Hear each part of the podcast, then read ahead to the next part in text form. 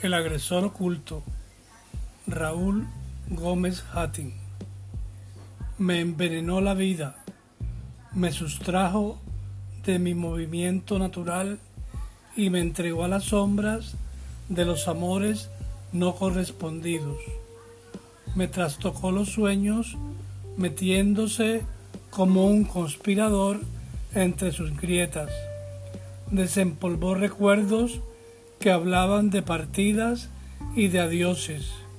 Mientras tanto mi alma, acostumbrada a la desgracia, lo veía ser como un condenado que presencia el levantamiento del patíbulo.